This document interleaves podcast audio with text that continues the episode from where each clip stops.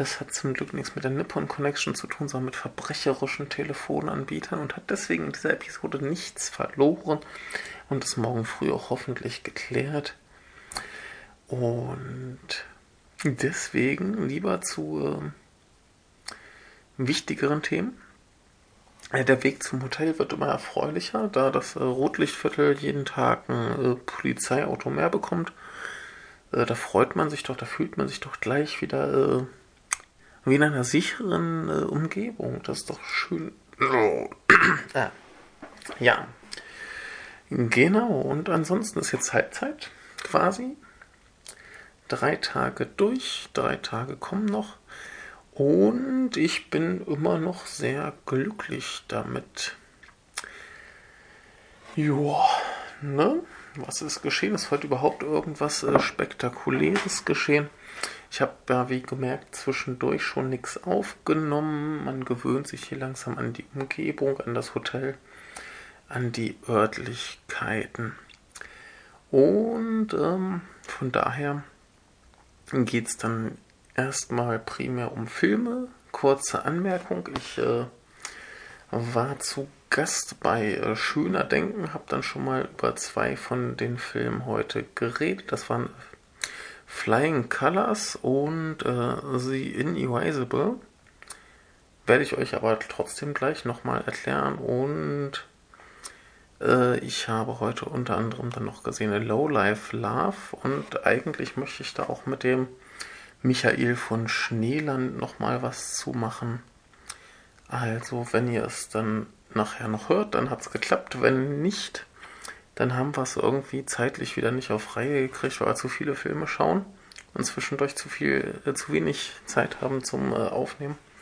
Aber ich werde ihn bestimmt noch irgendwie mal vors Mikro zerren. Den habe ich nämlich heute auch mal äh, kennengelernt. Der war auch in beiden Episoden dabei. War bei beiden Filmen etwas unglücklicher als ich aber äh, könnt ihr euch da anhören. Die machen sowieso zu jedem Film, den sie sehen, eine Episode und laden die zeitig, äh, zeitig hoch. Sprich, wenn ich das hier endlich mal äh, fertig habe, ist bei denen schon alles gelaufen und ihr könnt das schon äh, anhören. Oder habt es vielleicht schon gehört. Solltet ihr auf jeden Fall. Das ist äh, sehr schön.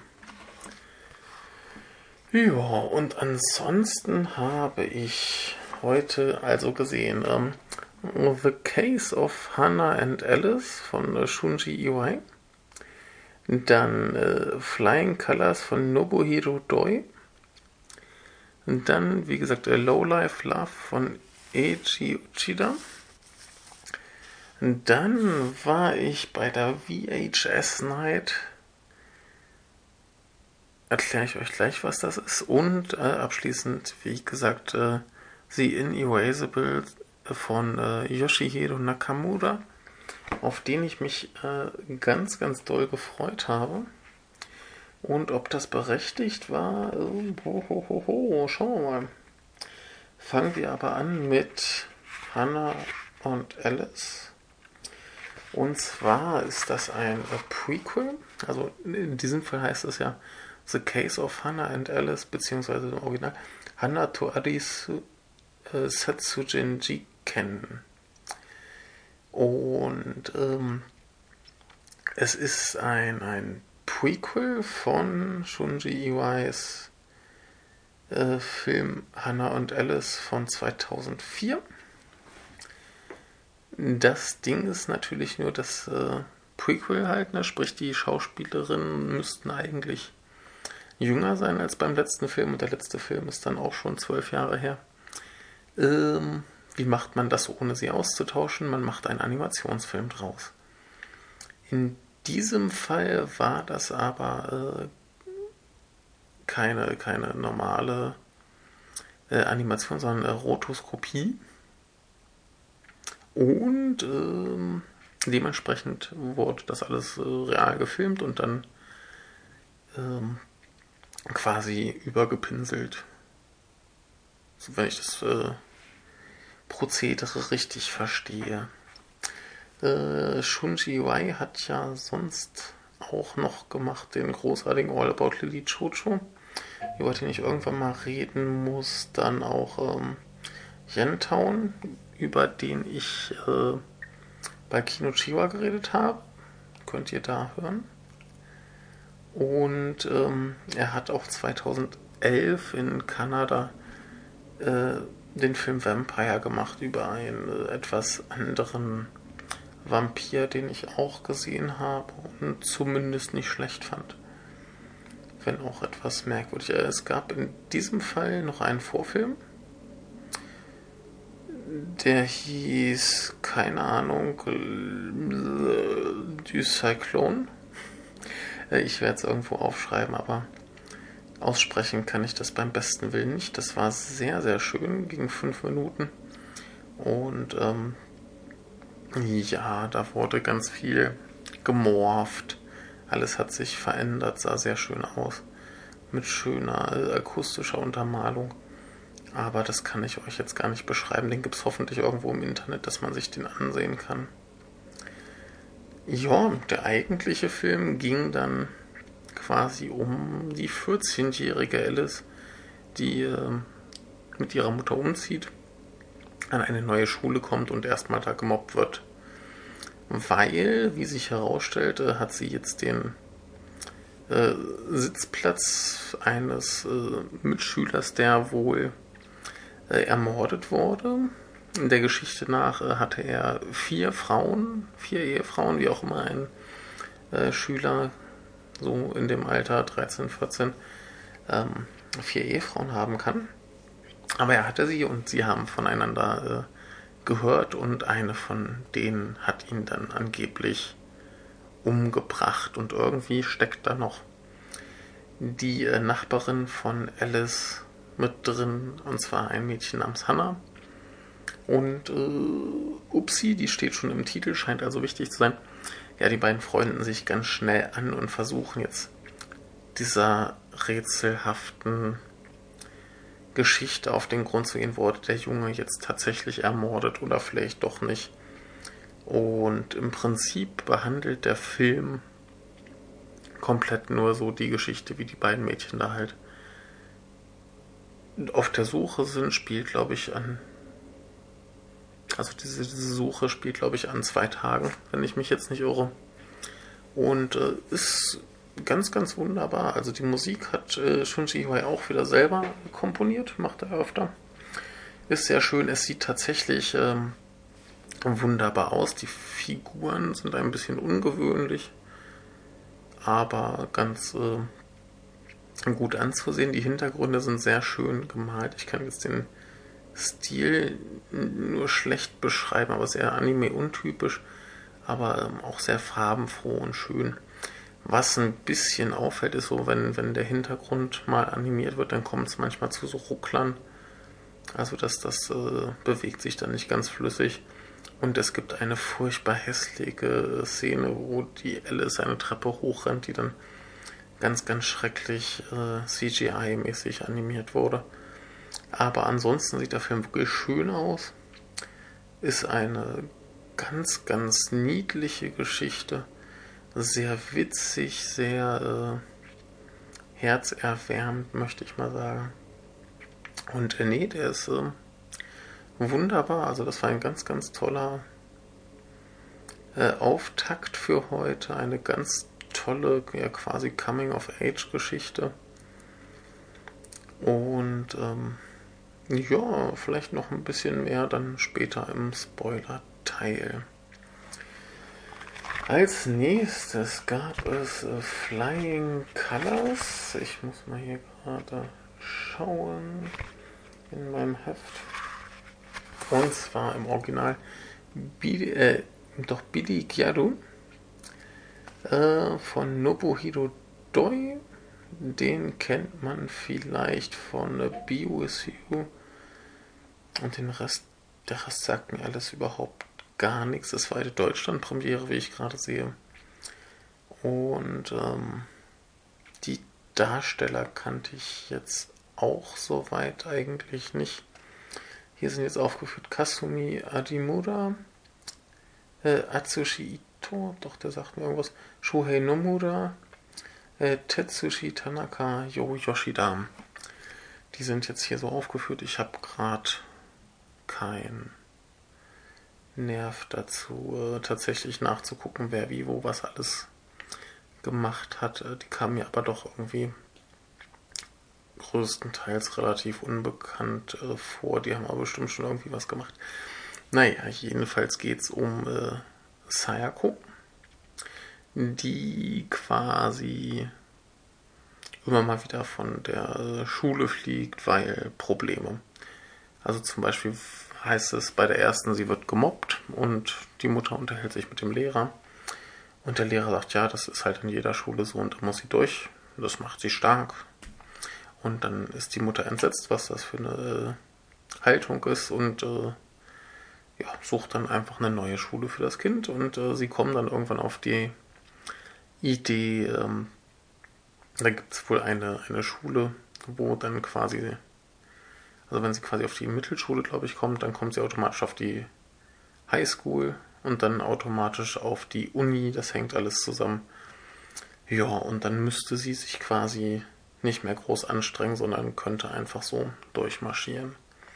Und das finde ich eine super Idee und dann macht sie das auch und äh, feiert halt sehr, sehr hart und verkackt alles Irgendwann wird sie quasi beim Rauchen erwischt. Und weil sie ihre Freundinnen, mit denen sie raucht, nicht verraten will, wird sie suspendiert für eine Weile. Und äh, damit kann sie quasi nicht auf die Uni, die zu dieser Schule gehört, wechseln. Das heißt, ihre Mutter äh, schleppt sie mit zu einer Nachhilfeschule, wo der äh, Herr Tsubota Lehrer ist. Der ist sehr, sehr engagiert und sehr überzeugend und ähm, versucht halt sich auf jeden Nachhilfeschüler einzustellen und den zu motivieren, dass der halt gut lernt und die, er kriegt es irgendwie hin, dass sie sich vornimmt, dass sie quasi auf die Keio-Uni kommt. Also eine sehr, sehr gute, ich glaube, Privatuni ist es, wo dann der Aufnahmetest entsprechend schwer ist. Jo, und dann versucht sie das halt, hat noch ein Jahr Zeit und sie versucht sich da irgendwie reinzufuchsen. Und äh, nebenbei gibt es noch ein bisschen Drama, weil der Vater seine, also sie hat noch eine Schwester und einen Bruder und der Vater ignoriert quasi die Mädchen und versucht nur den Jungen dazu zu drängen, Baseballprofi zu werden. Und natürlich kollabiert das alles. Also der ganze Film ist extrem vorhersehbar. Das kommt alles genau so, wie man sich das nach den ersten paar Minuten denkt. Und ähm, ja, ist aber äh, sehr hübsch gemacht. Also man weiß von Anfang an, dass der Film ganz, ganz brutal versuchen wird, einen daraufhin zu manipulieren, dass man an den richtigen Stellen weint und lacht und mitfühlt. Und äh, ja, man sieht es kommen und das funktioniert trotzdem. Das ist schon, schon auch eine Leistung. Muss man nicht mögen. Also es ist auch mit Abstand der, der, ich sag mal, kommerziellste, mainstreamigste Film, den ich bisher äh, dieses Jahr auf der Nippon Connection gesehen habe. Aber das ist okay. Das ist alles okay.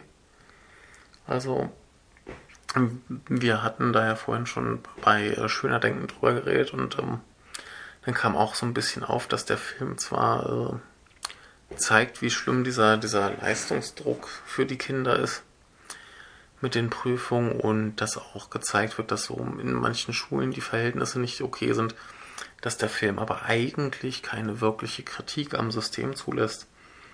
Und das stimmt. Würde ich ihm aber nicht mal ankreiden, weil es ist halt wirklich ein Mainstream-Film, wirklich für die Massen und ähm, hätte der jetzt ernsthaft Systemkritik äußern wollen, ähm, hätte der das wahrscheinlich nicht in dem Rahmen machen können. Der Regisseur ist da wahrscheinlich auch nicht der Richtige für. Und ähm, nee, wie gesagt, da hätten sie wahrscheinlich nicht mehr das Budget für bekommen, weil äh, so wie es ist, können sie halt sagen, ja, die Schule ist halt schlecht oder der eine Lehrer ist schlecht. Da kann man das alles dann auf die einzelnen Personen abwälzen und ähm, muss nichts öffentlich dafür anprangern. Und ähm, anstatt halt dieses, dieses Prüfungssystem zu hinterfragen, ist der Film eigentlich nur eine zweistündige äh, Durchhalteparole hier. Ihr könnt das schaffen. Wenn ihr euch nur genug anstrengt, dann geht das. Dann äh, kommt ihr auch durch diese Prüfungshölle und äh, alles wird gut. Was halt so ein bisschen, äh, ja, man kennt es ja aus japanischen Filmen, da hat man ja gern dieses, du kannst es schaffen, wenn du nur an dich glaubst. Und wenn man das nicht mag, dann sollte man einen ganz, ganz großen Bogen um diesen Film machen. Und bei mir war aber wieder das Ding, dass ich dann auch quasi sofort wusste, okay, das wird bei mir funktionieren. Weil ich bin einfach empfänglich für sowas, sei es in solchen Filmen oder ein Sportfilm oder Musikfilm. Es ist ja immer das Gleiche. Da ist der, der Underdog, der irgendwie versucht, seine äh, Defizite zu überwinden und dann quasi durchstartet zu irgendwas Größerem, Besseren, Schönerem. Ja. Ist nett, kann man machen. Aber wie gesagt, also nichts Besonderes in dem Sinne, dass man den jetzt irgendwie öfter gucken musste. War halt äh, okay. So, das nächste ist dann Low Life Love. Wie gesagt, ich hoffe, dass ich auch noch den Schneeland Michael dazu bekomme, den mit mir zu besprechen. Aber gucken wir erstmal. Ähm, der Film ist von Eiji Uchida. Eiji Uchida. Äh, ich lese hier gerade, dass er eigentlich in Brasilien geboren wurde und dann in Japan erstmal Fernsehen und Serien gemacht hat. Er hat äh, zuletzt gemacht A Grateful Dead, den ich wahrscheinlich in der Post haben werde, wenn ich zurückkomme. Gesehen habe ich den auch noch nicht. Und ähm, hier spielen mit wieder Kiyohiko äh, Shibukawa, den ich äh, die, äh, neulich schon gesehen habe in That's It als äh, Gangsterboss und den ich äh, demnächst noch sehen werde in ähm, Love and Peace. Genau. Äh, das Ganze wurde übrigens äh, produziert von Adam Torrell hier von Third Window Films. Und sowohl er als auch der hier Shibukawa waren wieder beide äh, vor Ort, haben noch ein bisschen was erzählt und haben auch noch ein bisschen hinterher Fragen beantwortet. Aber ähm, da war eigentlich auch nichts so Weltbewegendes, was ich ganz lustig fand. Der, der Darsteller wurde wieder gefragt, ähm, wie er sich denn auf seine Rollen vorbereitet. Sowas fragt irgendwie immer irgendwer in solchen Runden. Und er sagte, ja, eigentlich mache ich das gar nicht. Also die Rolle wäre jetzt auch so dicht an ihm dran gewesen, dass er das halt so spielen konnte. Vorbereitung braucht er nicht. Schon ein ziemlich cooler Typ. ja, worum geht's? Es geht um ein ähm, um Tetsuo, ein äh, äh, Indie-Regisseur, der einen vernünftigen Film gemacht hat, der wohl recht erfolgreich war. Und dann nichts mehr ist. Mittlerweile 39 und gammelt mehr so bei seiner Mutter irgendwie noch zu Hause rum oder seinen Eltern, ich glaube. Ich weiß gar nicht, ob es einen Vater gibt, der kam, glaube ich, gar nicht vor. Jedenfalls gammelt er da rum, äh, bumst irgendwelche, möchte gern Schauspielerinnen und ähm, hat so einen kleinen Filmclub, wo er Leute ausnimmt und äh, quasi darauf hinarbeitet, irgendwann nochmal einen, einen Film zu machen. Und er wirkt erstmal wie ein äh, ziemliches Arschloch. Also wirkt tourt da irgendwie rum und irgendwie hat er da so seinen, seinen Kollegen, der ihm neue Schauspielerinnen an, anschleppen soll. Und dann sagt er auch irgendwie einmal, kommen da halt zwei mit und er sagt, ah, hast nicht irgendwie hübschere? Und äh, dann sagt sein, sein Kumpel so, naja, du willst ja mal mit denen ins Bett und dann trauen die sich nicht, die äh, hübscheren. Aber du schläfst ja sowieso mit denen, also nimm doch die. Und natürlich schläft er mit denen, äh, hat irgendwie da so den Dreier laufen. Und dann kommt noch seine Mutter rein, die ihn mit dem Messer erstechen will. Und also Sachen völlig absurd, völlig überdreht, aber ganz schön.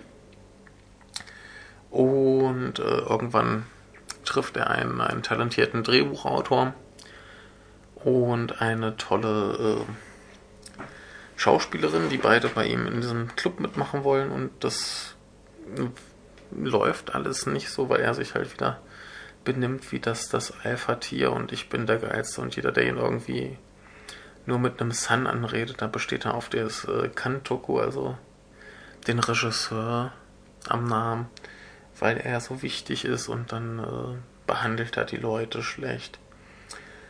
Und er benimmt sich ja wie ein Kotzbrocken, sein ganzer Club fällt dann so ein bisschen auseinander. Und er versucht immer noch mit so einem Produzenten äh, irgendwie was zu machen. Der wird gespielt von Denden, ganz schön. Den kennt man ja aus diversen Shion Sono-Filmen. Haben wir schon öfter mal erwähnt. Ja, und dann taucht irgendwann ein, ein äh, großer, erfolgreicher Regisseur auf, der ihm quasi die halbe Truppe abwirbt, inklusive seiner, seiner Neuentdeckung, was äh, bei der Schauspielerin die Neuentdeckung quasi, die große Hoffnung für seinen Film. Und ähm, ja, sind sie. Und er steht da und ähm, ja, im Prinzip läuft es ein bisschen darauf hinaus, dieser Produzent, der von Dendan gespielt wird, der sagt irgendwann so daraufhin, weil er nur irgendwie so quasi Pornos und äh, Yakuza-Filme für Video dreht, sagt er so, ja, das sind halt auch Filme und Hauptsache überhaupt irgendwie was machen. Ja, und dann geht es im Prinzip auch darum, dass sich die Leute alle ein bisschen zusammenreißen und ihre Egos überwinden. Vor allem halt der, der Tetsu dass er sein Ego überwindet und das mal auf Reihe kriegt und äh, ja, wie auch generell die Leute so ein bisschen am Filmgeschäft kaputt gehen. Also es wird auch öfter gesagt, das ist so ein bisschen wie so eine, so eine Geliebte, die äh, schlecht für einen ist, quasi, so die das Filme machen. Man kommt nicht davon los, man muss irgendwie weitermachen, aber eigentlich macht es einen ziemlich kaputt. Ja, und ich äh, fand ihn ganz wunderbar, ziemlich derb alles. Also die Menschen sind alle ziemlich schlecht zueinander, aber irgendwie sympathisch. Und ähm, generell werden die Frauen sehr schlecht behandelt. Und ja, ist aber in dem Ganzen auch recht äh, witzig. Hat so ein paar ziemlich derbe Gags mit drin. Also gerade bei diesem Dreier, wenn die Mutter kommt und ihren Sohn erstechen will und der dann wiederum da eins der Mädchen als Schutzschild vor sich hält und also Quatsch. Also das, das ist schon, schon witzig, wenn man dann halt diese Art Humor mag. Aber ich hatte viel Spaß mit und ähm, mal schauen, vielleicht sage ich gleich noch im Spoiler-Teil was dazu. Kommen wir erstmal zum nächsten Programmpunkt. Das war die VHS Night mit äh, Thomas und Ramis. Ich weiß mal noch nicht, wie man den ausspricht. Äh, ich sollte mal sprechen lernen. Ähm, da ist es im Programmheft. Ähm, es war nämlich nicht nur Thomas, sondern auch noch mit dabei äh, Alex Zalten der wohl, äh, ich habe es jetzt gar nicht auf dem Schirm, er ist auf jeden Fall Dozent an einer Uni in äh, den USA und äh, wohl auch großer Filmexperte. Ich muss das mal weiter recherchieren, was der so gemacht hat. Jedenfalls haben die beiden mal äh, da eingeladen, dass man sich quasi so ein bisschen mal äh, wieder an die gute alte äh, VHS-Zeit erinnert und es gab Bier und Chips dazu. Äh, das ist das gute Zeug vom Lidl, was wir sonst auch hätten, weil wir alle pleite sind. Und ähm, ja, sie haben erstmal so ein bisschen eingeführt, so gerade was so 80er Jahre Video ausmacht, haben so ein paar, paar Ausschnitte gezeigt und da haben sie tatsächlich ähm, VHS-Kassetten eingelegt, ein bisschen laufen lassen, ein bisschen was dazu erzählt äh, und anhand derer vor allem diese Wii-Cinema-Geschichte in Japan erklärt, wie das so sich entwickelt hat, was es so gab, haben dann ähm, ein paar schöne Ausschnitte gezeigt, zum Beispiel von einem alten Film von äh, Takashi Miike, wo dann quasi ein, ein Wrestler gezwungen wurde zu so Untergrundkämpfen und in der Szene, die wir gesehen haben, äh, hatte er sich quasi geweigert, dann wurde er mitsamt seiner Freundin entführt und die Freundin wurde dann äh, von einer Frau im Ring äh, sehr brutal zusammengeschlagen und nebenbei natürlich ausgezogen, weil muss ja. Und Tom Mess hat dann auch mehrfach betont, dass er dann eindeutig wäre, an welche Zielgruppe sich dieser Film richtet. Ganz schön war auch, wir haben noch Ausschnitte gesehen aus zwei alten Kiyoshi Kurosawa-Filmen. Der eine eher so aus der Horror-Ecke, der sah tatsächlich äh, auch schon sehr gut aus, auch wenn er sehr alt ist. Also der Herr Kurosawa meinte auch selber, er hätte den schon 20 Jahre nicht mehr gesehen. Und das andere war der einzige Sportfilm, den er gemacht hat über einen äh, Radfahrer. Das sah eigentlich auch ganz spaßig aus. Er meinte auch, es gibt sehr wenig Leute, die den Film für sein großes Meisterwerk halten.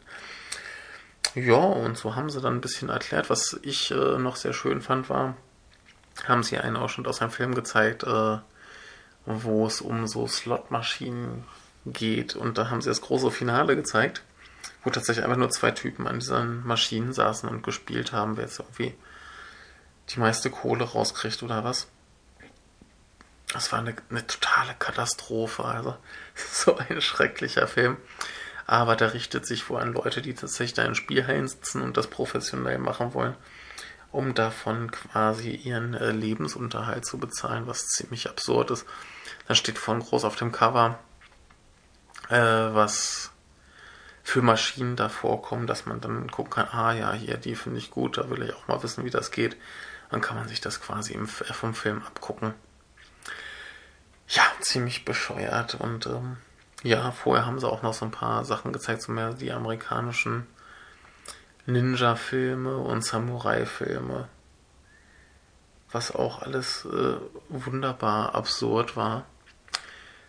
Ja, und dann war aber auch das Problem, das sollte zwei Stunden gehen und nach zwei Stunden 15 waren sie immer noch nicht fertig und äh, da hatte ich nur noch ein paar Minuten, bis dann quasi der nächste Film losging, sprich ich musste früher raus und äh, konnte leider nicht sehen, was zum Schluss kam. Aber was ich noch ganz spannend fand, war die Einteilung für diese V-Cinema-Filme und zwar die, die Genres. Da gab es wohl äh, Action, Erotik und äh, Geld, also alles, was sich um Geld dreht, was ich eine total bizarre Einteilung finde, aber auch dieses Spielautomaten-Ding scheint wohl eine relativ große Sache zu sein.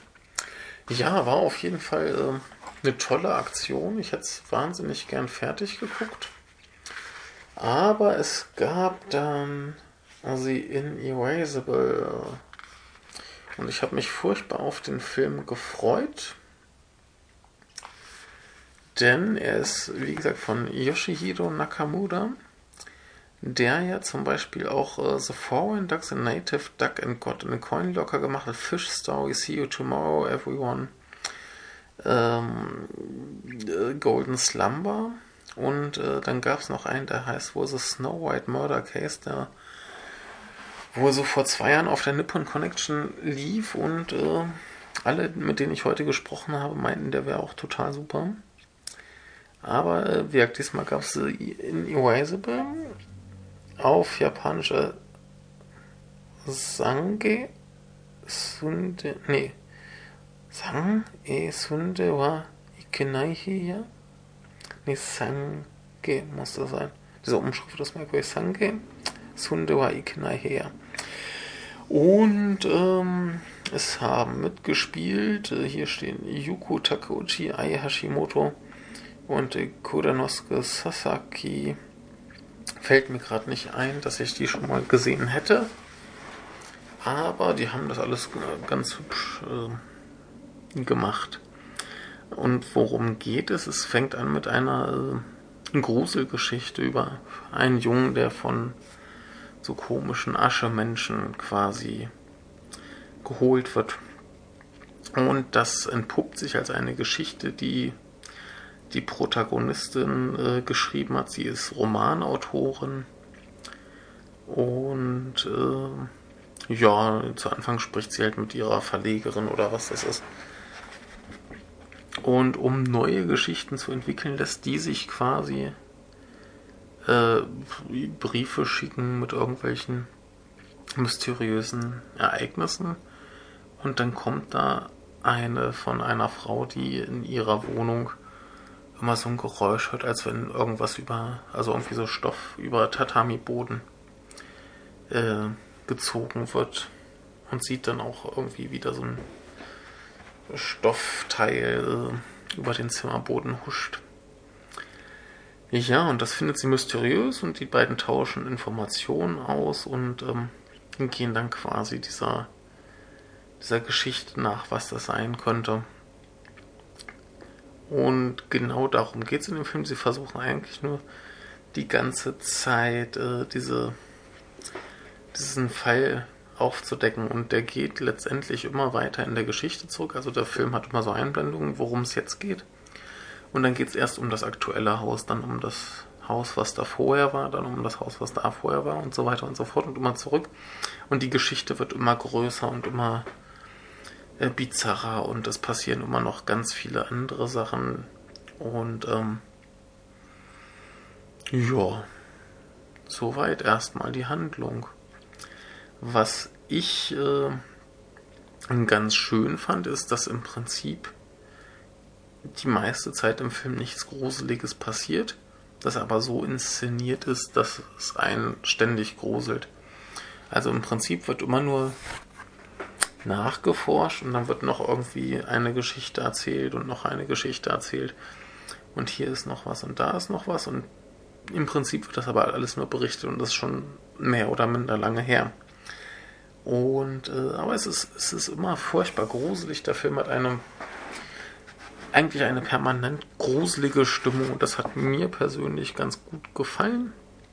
Hat so ein paar Momente, wo auch der der äh, Ton äh, furchtbar laut und intensiv wird, was auch sehr schön war, was vielleicht so ein bisschen stören könnte, wenn man denn da irgendwie ein Problem mit hat, ist, dass es eigentlich keine besonders originelle Geschichte ist. Es geht dann quasi wieder darum, dass irgendwelchen Menschen in vergangenen Zeiten etwas äh, Schreckliches passiert und jetzt sind da noch irgendwelche Geisterflüche, was auch immer, die quasi die Menschen bis heute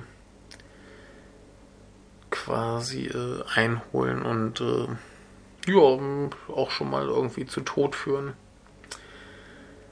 Genau, was ansonsten, was ist ansonsten erwähnenswert? Wir kamen vorhin noch auf den Gedanken, dass ja schon der Film ganz schön verdeutlicht, dass er so ein Ort eigentlich eine viel längere Geschichte hat, als das halt einzelne Menschen wahrnehmen. Also man selber kennt da vielleicht noch so die Zeit, die man selber da ist, vielleicht noch ein bisschen was davor, weil mal was erzählt wurde oder so, aber im Prinzip geht das nicht weit zurück, was man über diese Orte weiß, an denen man sich befindet und ähm,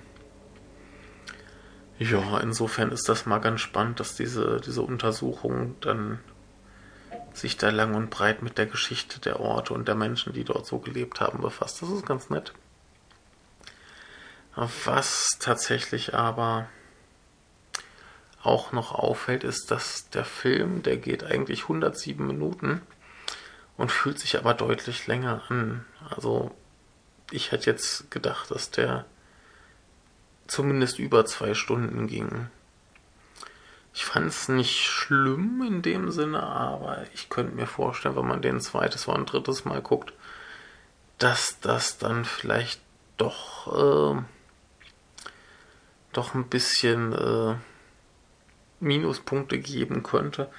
Oder aber, dass dann der Film vielleicht, wenn man die Zusammenhänge besser kennt, vielleicht doch noch irgendwie was entfaltet, was mir jetzt entgangen ist. Mir ist sowieso ein bisschen was entgangen, weil die Menschen um mich herum im Kino wieder eine totale Katastrophe waren. Ein paar haben gelabert.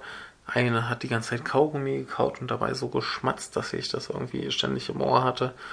Die hat dann auch ständig noch irgendwie rumgezappelt, weil sie nicht irgendwie fünf Minuten ruhig sitzen konnte. Und, und, und. Aber wenigstens hatten äh, einige von denen Angst. Also hat der Film doch so ein bisschen äh, funktioniert. Ja, aber ansonsten war ich so ein bisschen.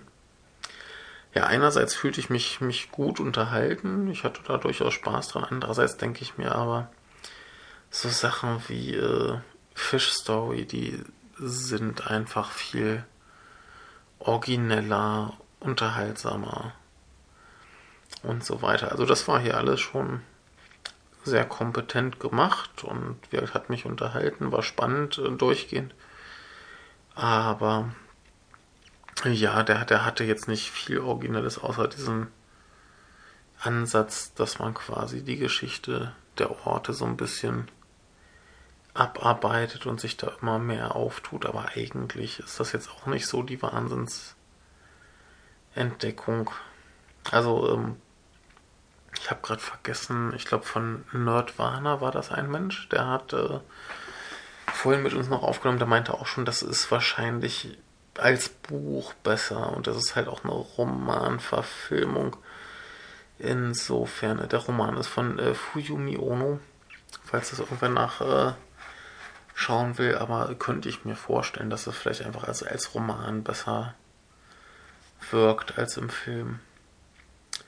Aber fand ich, fand ich so insgesamt schon, schon gut. Also ich möchte mich da nicht so schwer beklagen, wie zum Beispiel der Michael von äh, Schneeland, der da meinte, er hätte gern die zwei Stunden Lebenszeit zurück.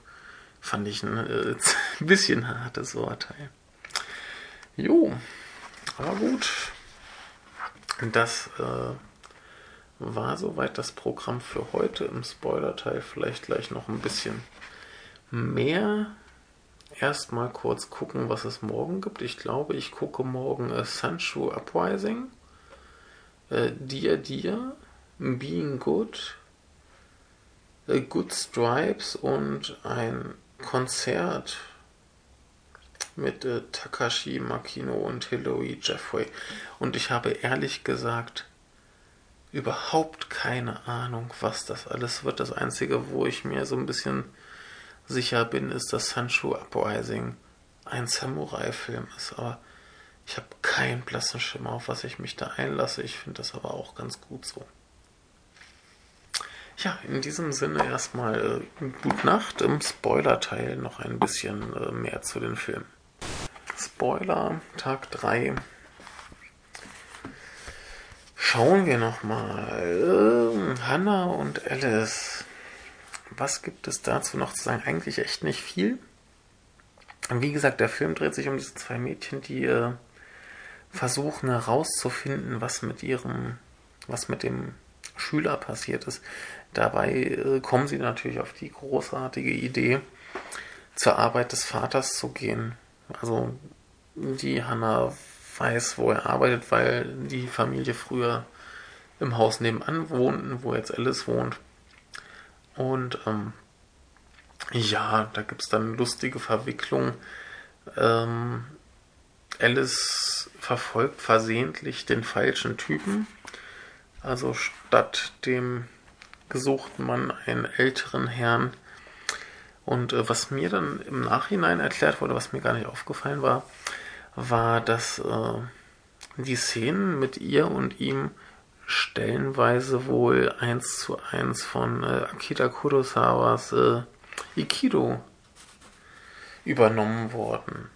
Was äh, mir dann so im Nachhinein auch klar ist, was ich aber beim Schauen erstmal nicht gemerkt habe, was aber natürlich eine schöne äh, Hommage ist Ansonsten, ja, gibt es noch ein paar lustige Elemente. Zum Beispiel glaubt Alice irgendwann, dass äh, Hannah unter einem äh, Truck festhängt und äh, sorgt für ein großes Toverboom. Insgesamt ist das aber auch alles sehr lustig und äh, die Auflösung der Geschichte ist äh, erfrischend banal. Also dafür, dass die Mädchen zu Anfang einen riesen Aufstand machen, dass da irgendwas Okkultes unterwegs ist, Dämonen und bla, äh, ist das erfrischend banal und schlicht und ähm, ja, eigentlich geht es wirklich nur um die, die Freundschaft dieser zwei Mädchen, die sich da gerade äh, kennenlernen. Ganz, ganz schön. Kommen wir noch zu äh, Flying Colors. Ja, wie gesagt, im Prinzip gibt es da nicht viel zu sagen. Es kommt alles genauso, wie man denkt. Das Mädchen kommt natürlich an die äh, Koei. Koei? Keo. Keo heißt die Uni. Äh, Koei ist der Spieleentwickler. Ja, an die Keo-Uni. Und äh, alles schön im Abspann gibt es das Sambo Master. Ah, ich glaube, ich vorhin vergessen. Aber äh, nee, echt nichts nix Dolles, worüber man viel reden müsste. Kommen wir lieber zu Low Life Love nochmal. Ähm, auch ganz schön, äh, der Protagonist überwindet dann irgendwann sein äh, arrogantes Alpha-Tier-Getue und geht dann auch äh, zu dem Profi-Regisseur, den er eigentlich verachtet, weil der sich halt ausverkauft hat und bittet ihn um Hilfe und äh, bittet auch unterwürfigst ähm, seine ehemalige Top-Schauspielerin um Hilfe und so weiter und sieht einfach ein, dass er einfach alles tun muss, dass er einfach einen Film machen kann. Und da könnte der Film schön enden, tut er aber nicht, weil der Regisseur ein lustiger Mensch ist und gern auf einer etwas äh, bitteren Note enden wollte, aber das genaue Ende möchte ich jetzt doch nicht verraten. Was ich aber alles eigentlich so ganz gelungen fand, gerade wenn man bedenkt, das ist auch wieder so eine, so eine sehr, sehr günstige Produktion. Der Adam Troy hat dafür seine privaten Anzüge und seine Plattensammlung verkauft, um das zu finanzieren, hat ein bisschen noch über Crowdfunding gesammelt. Und, und, und, und äh, ein schöner Film sollte man unterstützen. Der ist es äh, wert, aber ja, wie gesagt, vielleicht noch mit dem ähm, Michael, Schneeland Michael, sagt da bestimmt auch noch was dazu. Dann kommen wir noch mal kurz zu The Inerasable, der sich tatsächlich relativ äh, lustig vor sich hinspinnt. Und zwar entdecken die tatsächlich immer mehr Ebenen dieser Geschichte. Es kommt immer noch eine Handlung davor und noch davor und hier ist noch was Schreckliches passiert und da ist noch was Schreckliches passiert. Und irgendwann kommen sie quasi zum Ursprung des Ganzen und stellen dann aber auch fest, dass sie da eigentlich auch nichts weiter machen können. Machen sie halt nichts. Äh, und dann scheint sich das Leben völlig normal einzupendeln und äh, plötzlich werden dann halt doch nochmal ein paar Figuren von diesem Fluch erwischt, was ich ein bisschen ja, also der Titel sagt es ja eigentlich, sie können nicht ausradiert werden. Das ist halt wieder so ein, so ein Fluch, der halt da bleibt, der immer irgendwen auf dem Gewissen haben wird. Äh, jemand merkte äh, vorhin noch ganz treffend an, das ist ein bisschen wie bei It Follows, nur nicht ganz so originell. Aber ja, dann gab es da zumindest noch mal ein bisschen tatsächlichen Grusel in der tatsächlichen Handlung, in dem da noch ein paar Leute äh, hingerafft wurden. Aber ja, war jetzt nicht das Knallerende. Hat so ein bisschen, naja. Naja, musste halt noch irgendwie sein. Und ähm, stimmt schon, der Film ist relativ dicht an so typischen J-Horror Klischees und Standards. Ähm, ist halt die Frage, ob man dem das vorwerfen möchte. Ich würde es jetzt nicht tun. Sicher wäre der Film besser, wenn er es origineller machen würde, aber dafür würde ich jetzt nicht sagen, so, oh, der verschwendet meine Zeit, weil er halt effektiv das, was man kennt, ein bisschen anders verpackt. Also wie gesagt, könnte besser sein, könnte aber auch äh, schlechter sein, weil er zumindest die Standards eigentlich ganz handwerklich ganz gut ähm, umsetzt. Also insofern finde ich es immer noch einen sehenswerten Film. Wie gesagt, äh, vielleicht ändert sich das beim zweiten, dritten Mal sehen, dass er dann ein bisschen, bisschen langweilig wird. Vielleicht entdeckt man aber auch noch irgendwelche Nuancen. Ja, bevor ich mich jetzt wiederhole, mache ich lieber Feierabend und gehe mal ins Bett. Ich muss bald wieder aufstehen. Und dann erstmal mit meinem Telefonanbieter rechnen, äh, reden. Das wird ein Spaß. Gute Nacht.